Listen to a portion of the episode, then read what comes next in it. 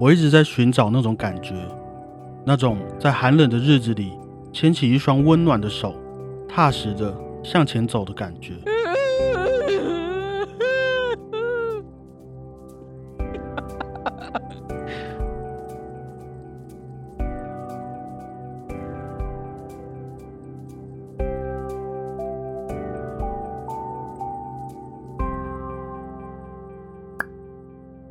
曾几何时，我在脸书上的发文，只希望他会看到。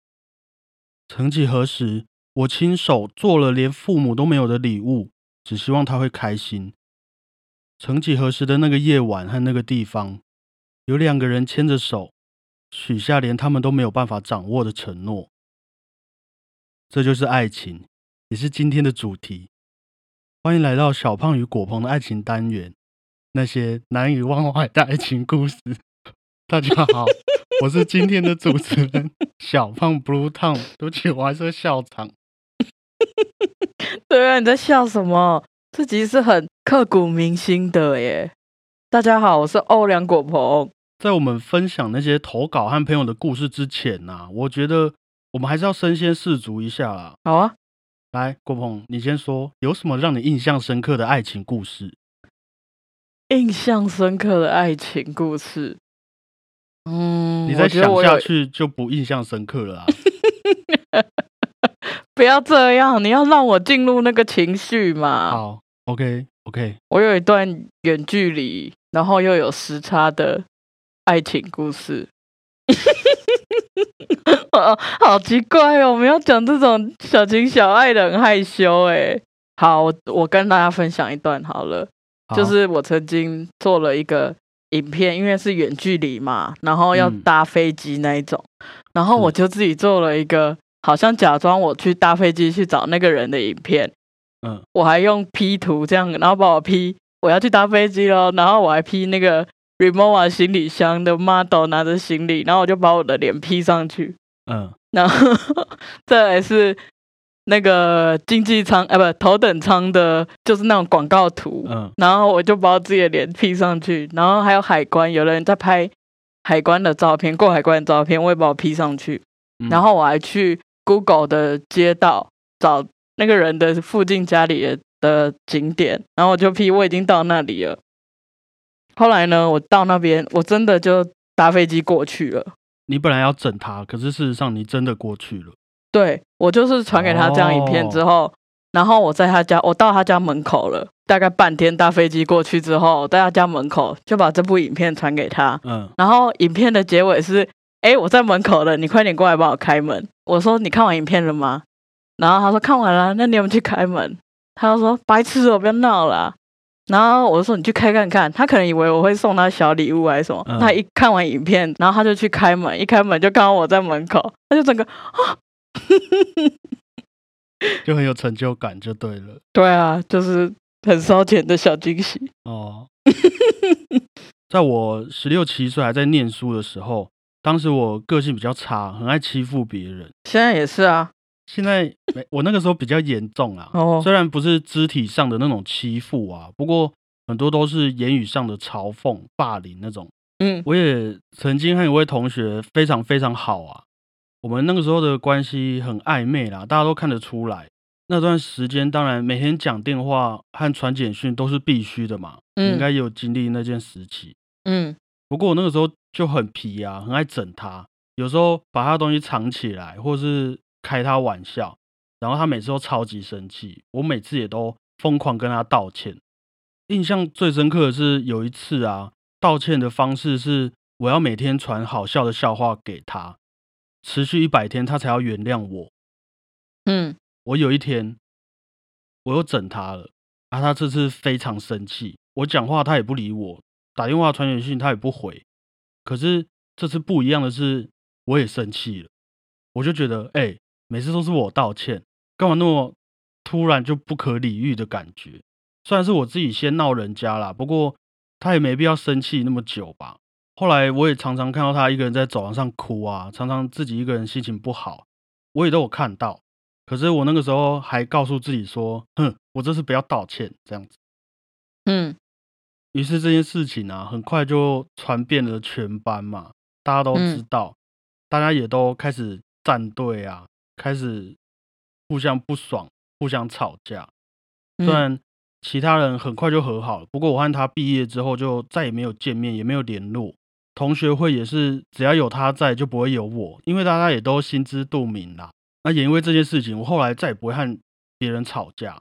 我自己在感情上有什么跟别人的误会，或是让别人不开心的事情，我也都一定会真心的道歉，一定会想办法去解决那个心结，你知道吗？嗯有吧？应该有做到吧？现在的我，嗯，有啦，不过我在做功课的时候也有发现啊，我小时候的个性其实和马勒有一点点像。哎，你这是赞美还是我没有想到这一点，完蛋了。不小心播自己一下嘞？马勒是一位出生在奥地利的作曲家，嗯他在一次聚会上遇到了小他二十岁左右的阿尔玛。嗯当时的阿尔玛就是一位社会名流嘛，嗯很多追求者的一个才女。嗯马勒看到他就哦哇一见钟情，就写了第五号交响曲来献给阿尔玛。那于是就成功追到了这位小他二十岁的妹妹。在一起之后啊，马勒就开始要求阿尔玛当一位贤妻良母。但是因为阿尔玛本身就蛮有才华的啊，她的梦想也是当一位作曲家。嗯不过马勒知道之后，还跟他说：“我要的不是同事，是妻子。”嗯后来还在家里发现阿尔玛的追求者的信件，马勒就开始怀疑自己的妻子出轨啊，嗯甚至怀疑到去寻求精神科医师弗洛伊德的帮助。嗯逐渐卸下金防之后啊，也写出了第八号千人交响曲，然后再献给他老婆一次，挽救他的婚姻啦、嗯马勒在感情中的这种不安全感啊、多疑啊，还有大男人主义，和我的个性以前的个性其实蛮像的。有一次，也是我当时的对象和我朋友在玩，在打闹这样子，嗯然后我朋友不小心拍到我当时对象的胸部，然后 他们就讲好啊，不要让我知道，可能怕我生气。后来我就发现他们有事情瞒着我，于是我就很生气，后来就不理人家了。不理你那个朋友，呃，我又理我朋友，我不理我喜欢的人了。干嘛这样？他又不是故意的。我不知道嘛，我那个时候就觉得很不爽啊。嗯我觉得这种不安全感啊、不信任对方的感觉，在一段关系里面都是很伤的啦。像是马勒，嗯也许因为他老婆是个社会名流，她长得很漂亮，很多追求者，于是就想要把她束缚在家里啊，不要让她和外界有太多联系，嗯，然后达到让自己的另一半永远都不会离开自己的那种目的。嗯有一位听众啊，也有和我们分享他的爱情故事，哦我来帮他化名，呃，Amy 好了，Amy。Amy，Amy 说，之前在打工的时候认识了她当时的男朋友，后来因为个性不合等等的因素，藕断丝连之后啊，终于和他分手了。嗯分手之后，Amy 的前男友就开始疯狂的要找到她，希望可以跟 Amy 复合。嗯她也为了摆脱她前男友，就去换了手机号码。但是对方觉得他会这样做，一定是被其他人、被 Amy 的其他朋友带坏的。那也因为找不到她嘛，于是就开始不停的找 Amy 的朋友，甚至砍拖到 Amy 朋友的家人身上。这些种种我们称为恐怖情人的行径啊，后来也被长辈给处理了，之后才安定下来。不过也因为这件事情，我们的 Amy 后来自己也变得很焦虑，甚至还要开始吃药，开始她的心理复健之路，才能慢慢的回到正常生活之中。谁啊？对我来说啊，这些看似不由自主的在感情上遇到的问题啊，反而会一直告诉我们自己到底是怎么样子的一个人。嗯也许当我对自己没信心的时候，就会希望另一半来弥补这个缺失嘛，嗯希望另一半去想办法燃烧他自己，来让我觉得，嗯，原来我是重要的。那如果他没做到的话，也许我们还会反过来开始伤害对方，开始检讨对方的不足，甚至像马勒一样去限制对方的行动。我觉得就是我一直没有办法理解恐怖情人的点是，大家都是人生父母养的，今天对朋友也不会那样，可是为什么会对最爱的人这样？不要有那些奇怪的行径啊！虽然这样劝导好像也没有用，不过主要是要多体谅。我不知道我这样解释对不对，我自己的感觉是这样啦。恐怖情人会那么激动的原因，都是因为他可能有感觉到有一部分的自己被你夺走了。嗯譬如说，你离开我之后，我就不会吃饭了嘛，嗯，所以我一定会千方百计想办法把你找回来，为了能让我继续吃饭。哦，可是对我来讲，问题是，你不会自己一个人吃饭，嗯，不是人家害你不会吃饭的啊，从来就不是这样子。嗯，你在跟人家在一起之前也都好好的，为什么在一起之后你反而变成这样子了？这样对，啊，怪怪的吧？怪怪的。对，我觉得要有一个很好的呃谈恋爱的交与与人交往的前提是，你一个人本身就会好好的，比如说你是一百分的，然后有你你有另一半之后，只是会变加分而已。那即便没有了，你还是一百分的你自己。对啊，我觉得有这个观念是非常重要的。好像在卖书哦。我刚刚讲那些我小时候的故事嘛，嗯不管是我伤害别人，或是别人伤害我，我都会哭啊。可能我比较重感情啦，所以我也会，我也都会和自己说，不要再让这种事情发生在我身上第二次了。嗯那我后来也慢慢的开始把重心放回到自己身上啊，开始在那些经验里面想办法去学习到一些事情，来让自己更好、更有自信吧。嗯即便下次遇到一样的情况，我也不是当时的我了，也不会再做出相同的选择和反应，那我就会很放心了。对啊，对啊，那既然讲到爱情故事啦，真的不能不提到一位作曲家，叫做布拉姆斯。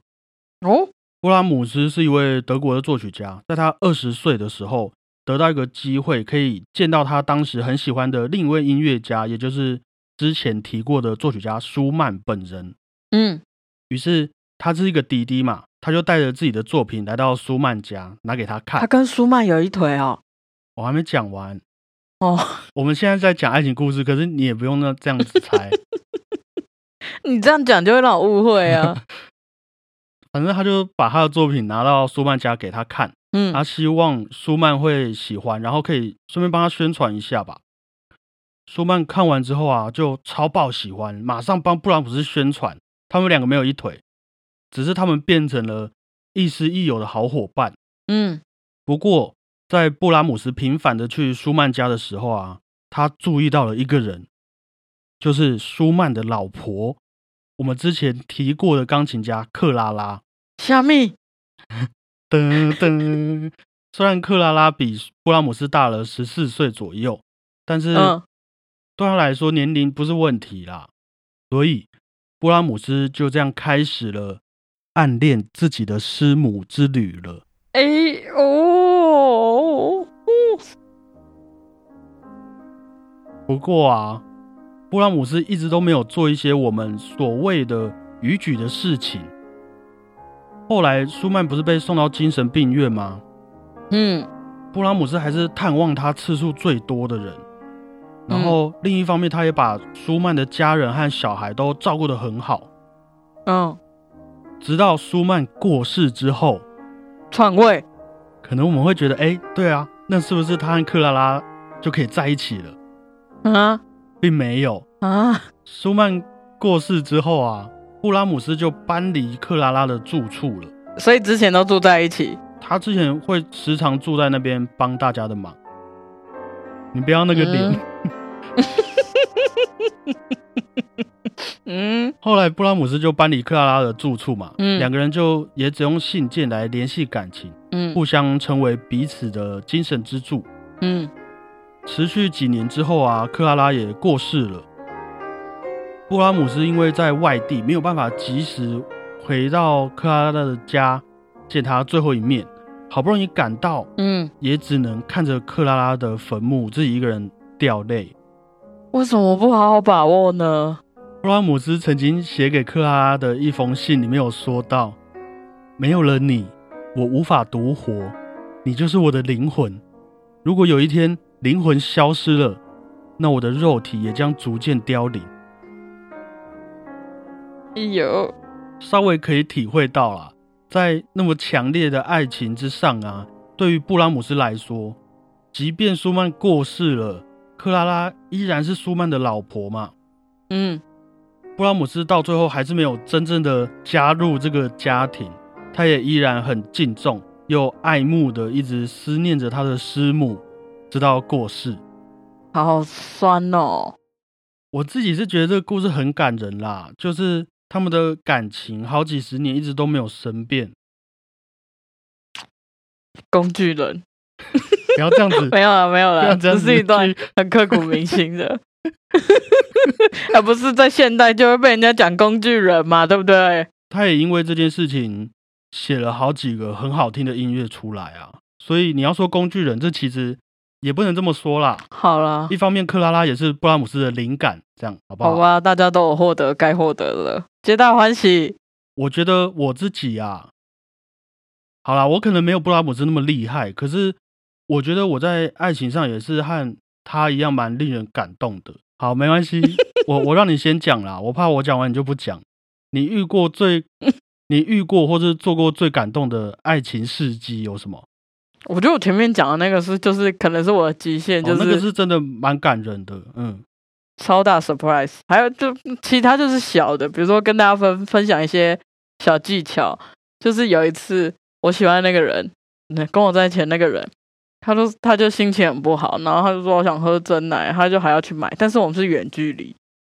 然后啊，我就自己默默在我那边连到他那边的 Uber Eat 那一种，然后就帮他订了一个真奶，下一秒就送过去了嘛。他就一打开，然后就收到真奶，他就打来，哦，怎么那么好，在那边哭给我看。那你给你自己的这个感动指数，你给几分你说珍珠奶茶还是做影片那个？啊？做影片那个也顺便好了。哦，做影片这应该是我这辈子最最厉害的，我再也没有那个能力或是精力这样做了。一到十分，你给几分？那一次我给十分，哦哇哦，那珍珠奶茶呢？帮人家订珍珠奶茶，珍珠奶茶纯粹就是只是我希望他不要难过了，然后干嘛，然后我就想一想办法，就想到这个，嗯，我还多订了两颗薄啊给他嘞，那也很不错啊。这样子你给几分？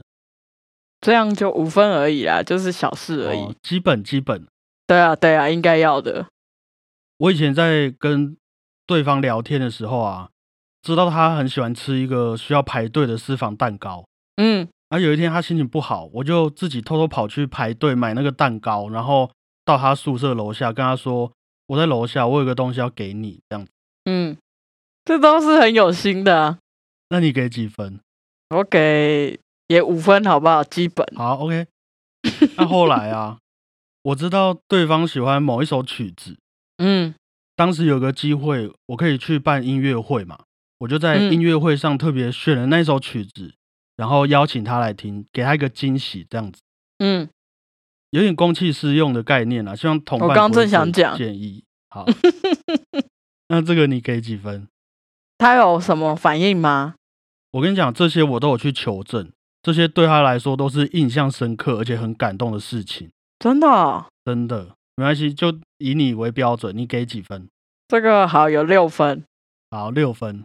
好，嗯还有一次啊，因为对方上课快要迟到了，当时他还在捷运上嘛，于是我就赶快骑车去捷运站等他。他看到我还吓一跳，因为他以为原本自己要搭建车去学校，没想到我会出现在这里。然后我还帮他准备好晚餐，怕他肚子饿。哦，这个还不错啦，这个有比刚刚那个好，七分好了。哦，一直在进步，是不是？你很想听吗？你可以继续讲，虽然我小时候很糟，可是我贴心的故事真的很多哦。继续讲啊。我在大学的时候啊，因为对方都会打工到很晚，每次都听他说很累啊，有时候还会有一些不愉快的事情，上班嘛，嗯所以我都会偷偷在他机车前面放一些他喜欢的巧克力，然后等他下班之后传讯息给他说，机车前面的东西要记得拿，今天也辛苦了。这个怎么样？这个五分。还有一次，以前高中的时候，那个时候喜欢的人的妈妈去医院动手术，嗯然后我怕他自己一个人在家，觉得很孤单、很害怕，嗯，我就去他家煮饭给他吃，嗯，这个六分就还是没有超过你那个十分就对了。没有。好啦，但其实啊，我觉得你的贴心和我的贴心啊，我都觉得还好。哦，送花、送对方想要的东西，这些对我来说都很平常啦，就像嗯你刚刚不会给我高分一样。但是刚刚讲到的舒曼啊，我觉得他才是真的很令人感动的。他怎样？舒曼的老婆就是布拉姆斯暗恋的师母，是一位钢琴家，叫做克拉拉。嗯克拉拉因为经济因素啊和自己的梦想，她依然希望能在舞台上演奏钢琴。嗯不过这样子做啊，或许就不是舒曼眼中的贤妻良母。嗯舒曼即便自己的大男人主义作祟，让他充满了矛盾，但是他仍然愿意告诉老婆，告诉克拉拉说，虽然自己很难因为你不想放弃艺术家的生涯而责怪你，但是你曾经付出了那么多的努力，你应该继续用你美好的才华带给人们欢乐。我觉得长大之后啊，虽然以前那些小小的贴心举动还是很加分，但是如果另一半能够接受自己的目标，鼓励自己去完成梦想，我觉得也是很感动而且很重要的事情。真的嗯，那舒曼这个你给几分？十分。我我原本以为你会给十一分，就是至少给点尊重吧。但总是要自己的要比较好啊。好吧，好吧，好吧。有位在国外留学的听众朋友啊，嗯我帮他化名 Jennifer 好了。，Jennifer，Jennifer 和我们分享说，他原本一直在追求自己的目标，嗯不过没有那么的顺利。他也看到身边很多同学都有了稳定的收入，就开始觉得说，自己是不是应该要换个方式？嗯虽然会觉得难过，但是自己是否开始要换个努力的方向了嗯？Jennifer 的另一半却告诉他说：“我觉得你要再给自己一段时间去试试看。嗯他不希望就因为这样可惜了之前的努力。”他的另一半也主动的帮助 Jennifer 翻译外文、处理文书上的部分，让他能够更心无旁骛的继续朝着自己的目标迈进。嗯 Jennifer 听完也觉得非常感动啊，我也觉得嗯很感人，而且很成熟的想法。嗯，对我来说，这个支持啊，同时也代表了双方都愿意承担彼此的未来嘛，嗯都愿意为了对方的梦想去尽一份力，完成彼此想要的人生。嗯，我觉得这是一个非常值得珍惜的故事啊。真的，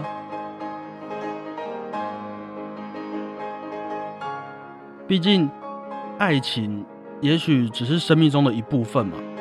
就算升华到了亲情，也不一定就代表，也不一定就应该要代表你人生的全部啊。嗯那你的兴趣、你的理想，对方愿不愿意也一起参与这个行程，甚至只是尊重这些想法，对于现在这个年纪的我来说啦，这些是真的会令我感动的事情。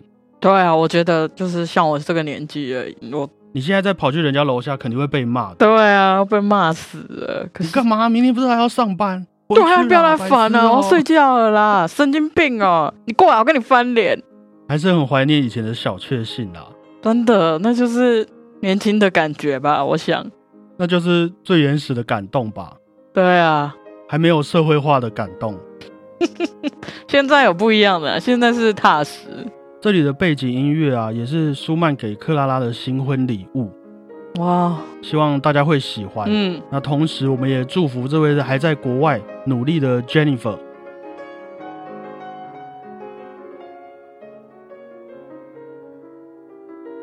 好，那接下来我们就来听听几则我们在 IG 上筛选过后的小小爱情故事吧。嗯，好啊，你很开心是不是？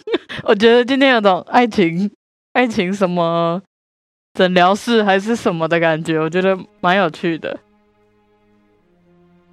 我们的听众化名小美，是谁？她说：“我从国小开始喜欢上了班上的一位男生，也因为缘分的关系，到了高中、大学也都和那位男生同班。虽然偷偷喜欢他了那么久，却一直没有让他知道我的心意。也许不是我不勇敢，而是他。”一直都刚好和我最要好的朋友在一起。当我换了好朋友，他也换了女朋友了。也许这也是不一样的缘分吧。这个好可怜。很抱歉啊，这位听众，替你觉得很遗憾呐。那这位小美也想对以前的自己说：不要谈了恋爱就失去自己，总是以对方为中心。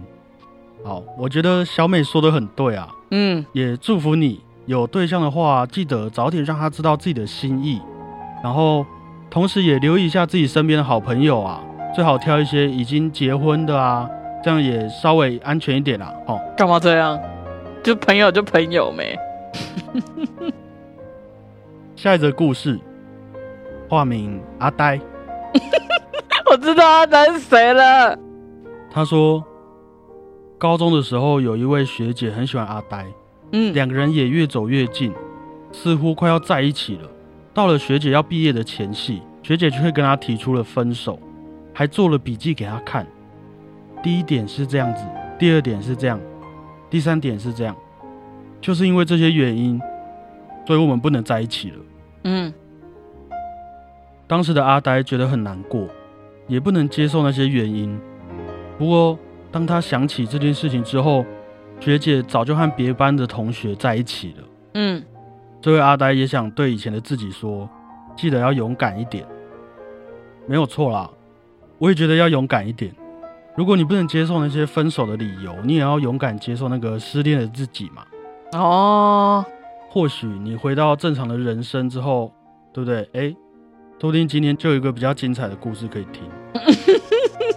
我有个比较精彩的故事可以听，不要这样啊！好啦，我开玩笑的，我开玩笑的。我真的非常感谢这位阿呆哈，愿意分享他的爱情故事。嗯，最后一则故事，化名叫做阿用好了。阿用，这位阿用是男生。嗯，阿用在国小的时候认识了一位班上的同性好友。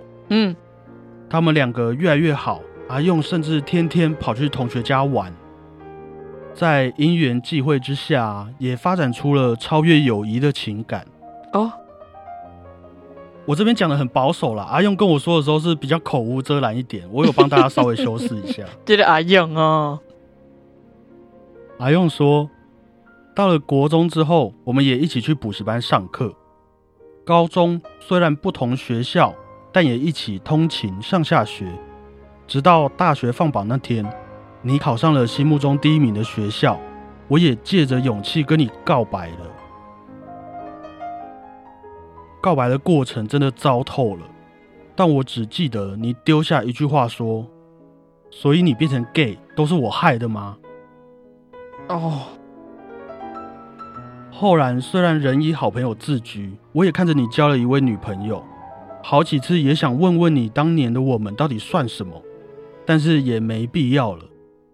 曾经我以为是一辈子的感情，再也不会一样了。但是我真的很想你。哎呀，这个阿用想要借着节目来跟他谈话哦。我们是不是被利用了？听到这个故事，我是真的蛮难过啦。什么叫做都是我害的吗？这个很过分哎！害这个字，我们通常会用在一些不好的事情发生吧。嗯，譬如说。我害你跌倒啊，害你受伤之类的。嗯，但是关于同性恋这件事情啊，用害来形容，我觉得真的很不得体，而且很伤人的事情啊。而且你都考上了那么好大学，不过我们阿用也是一位很勇敢的人，他想要告诉当年的自己说，早一点告白，早一点发生这些难过的事情，才能早一点淡忘他。同性恋这个议题啊造成的影响，还是依然存在在这个社会当中的啦。我知道这个故事之后，也和阿用聊了一下，嗯才知道说，虽然他现在也有了很合适的另一半，但是依然没办法坦白的告诉家中的父母他的性向，嗯毕竟他最了解他的家人嘛。嗯虽然我不是同性恋，可能没有办法很完全的体会那种心情，但是如果我的朋友和家人有一点点觉得我是一个见不得人的存在的话，真的是一件非常沮丧的事情。我觉得嗯在这边也想和阿用说，不要担心，这里是一个很自由的地方啊。只要你不伤害到别人，你的性向在这边一点都不特别。我可以很坦白的跟你说，要不是你的故事蛮难过的，我也不会想要念出来。相信我，就毕竟这就是一个单恋的故事嘛，谁没有单恋过？无聊。不要这样，阿燕，我们爱你。好了，开玩笑的啊、对我来说，不管是音乐家们的爱情故事啊，或是朋友和孩子们愿意和我分享的事情，虽然不见得都是 happy ending，嗯。但是我相信当下的感情和回忆都是很真实而且难能可贵的。嗯。毕嗯竟那个人和那件事只有发生在你身上嘛，世界上不会有任何一个人和你一模一样。对啊，经过那些失恋啊，或是可惜，还是自己曾经伤害别人或被伤害的事，我自己啦是不想要一直把这些都当做伤口，一直背着走下去，嗯宁愿当做一种处分吧，惩罚，嗯一种让我可以正视自己的机会。嗯比起一直说人家渣男，我宁愿让自己越来越会挑选另一半。比起一直哀怨呐、一直后悔某件事情，我宁愿让自己想办法开始学着如何负责，开始懂得珍惜这件事情。嗯，我觉得感情是这样啊，在过去的事情已经没有办法再重来或者是弥补，可是我们要带着过去的好，然后记得过去的不美好的那些原因，然后继续一直进步着下去。是，当然啊，有很多情况我们自己也要斟酌哦，不是任何事情都得要自己面对。对啊，可以来跟我们讲啊。对啊，适时的寻求朋友帮助，或是寻求专业医师的咨询啊，也都是给自己一个跨出去的勇气，嗯，给自己一个找回笑容的机会。哈，你的故事都讲完了吧？最后让你补充一下，我很爱我过去所有的爱过的人。你现在是公器私用了、哦。我没有啊，我只是对自己坦诚。那节目的最后啊，也希望大家至少在我们自己的内心世界里面，可以学着不要逞强，好好的安慰自己，鼓励自己去面对这个人生的爱情学分。喜欢这类节目的孩子们，可以在频道下面评分留言给我们，也记得订阅我们的频道和追踪我们的 Instagram 哦。有任何疑难杂症，也都可以来跟我们聊一聊。他们会不会听完我们在那边嘴人家阿用的故事就不想投稿啊？不会啊，总是会有更好的东西出现。你现在在说阿用不好是不是？没有，没有，没有，没有这个意思哦，请阿用、Amy 什么小美对，Jennifer，不要介意。还有一个阿呆，阿呆，阿呆，好，谢谢你们哦。那今天节目就到这边，嗯，大家拜拜。我是大家拜拜，我是小胖 Blue Tom，谢谢大家，我是欧良果鹏。拜拜。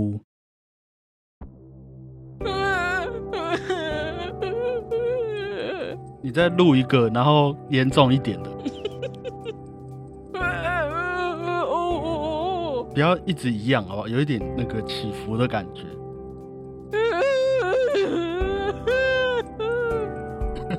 这个不错，这个不错。